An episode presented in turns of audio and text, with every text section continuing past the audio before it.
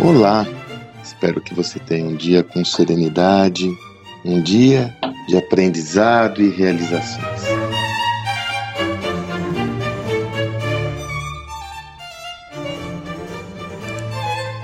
Hoje é dia da minha newsletter semanal. Se você já está comigo, já sabe desse padrão. Quem não está, eu sempre faço questão de esclarecer. Toda segunda-feira, quando gravo esse áudio, eu também produzo uma newsletter semanal que é a oportunidade que eu tenho de desenvolver um tema em mais profundidade. Esse tema ele se traduz num texto. Esse texto tanto você pode acessar na descrição desse áudio, quanto se você desejar receber na sua caixa postal, no seu e-mail, na minha lista de e-mails, é só ir lá no sandromagaldi.com.br barra assinar e você vai receber no seu e-mail a minha newsletter da semana, toda segunda-feira pela manhã. A dessa semana é muito interessante, muito interessante, porque eu lembrei de um caso. Ontem eu recebi um anúncio de um novo serviço do Uber, o Uber Taxi. E aí eu me lembrei, não pude deixar de me lembrar de uma experiência pessoal que aconteceu lá por 2017. Eu participava do Nerdcast Empreendedor, um dos projetos que eu mais tinha o prazer de participar, um podcast realizado com o Jovem Nerd. Na época eu estava à frente do meu sucesso.com, esse projeto foi idealizado pelo Flávio. E em 2017, aquela briga entre taxistas, uberistas e tal, e eu falei, tá lá gravado no podcast, pena que eu não lembro qual é a edição, qual é o número. Eu falei, eu se fosse os taxistas, procuraria o pessoal do Uber para propor uma parceria estratégica. Por quê? O que, que eu estava enxergando? Olha, o Uber tinha um desafio, que era cobrir rapidamente o mercado brasileiro com volume importante de motoristas. Ele estava começando só, hoje são 800 mil uberistas. Naquela época, não. Por outro lado, os taxistas tinham as suas limitações claras devido à não adoção tecnológica que o Uber trazia. Que tal unir essas forças? E nesse sentido, tinha uma outra ameaça. A 99, que começou seu projeto como 99 Táxi, trabalhando exclusivamente com taxistas, já dava indícios que ia abrir seu aplicativo, tanto que você já podia tanto alugar ou alugar, pedir um táxi, quanto um carro convencional. Então eu até comentava nesse, nesse, nesse podcast.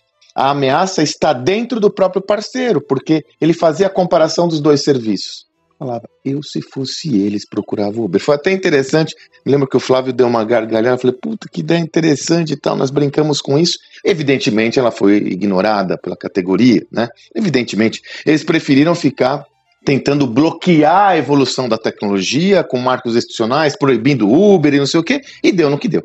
Hoje você tem mais ou menos três vezes mais motoristas de Uber no Brasil do que motoristas de táxi. E é evidente que houve uma consequência, uma influência nos seus negócios. Alguns estudos, inclusive, mostram que o negócio de táxi aumentou, porque as pessoas, ao não adotar os seus carros próprios, antes da pandemia, evidentemente, acabavam também pedindo táxi, sobretudo em cidades como São Paulo, que tem o benefício do táxi circular por corredores de ônibus, essa é história toda.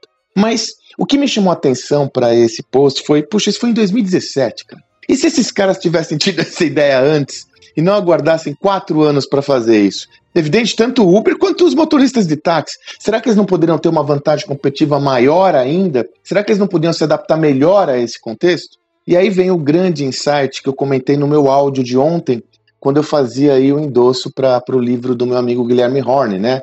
O Mindset da Inovação, que ele comenta que a disrupção não acontece por acaso. E aí vem a estrutura que eu quero deixar como mensagem para você hoje. A nossa tendência é perceber mudanças bruscas na realidade em que estamos inseridos e menos as mudanças lentas. E aí você tem tanto a ameaça quanto a oportunidade. A ameaça, se você não percebe esse processo evolutivo, qual que é a ameaça que pode acontecer? Quando ele se consubstancia de uma forma mais consolidada, você ficou para trás.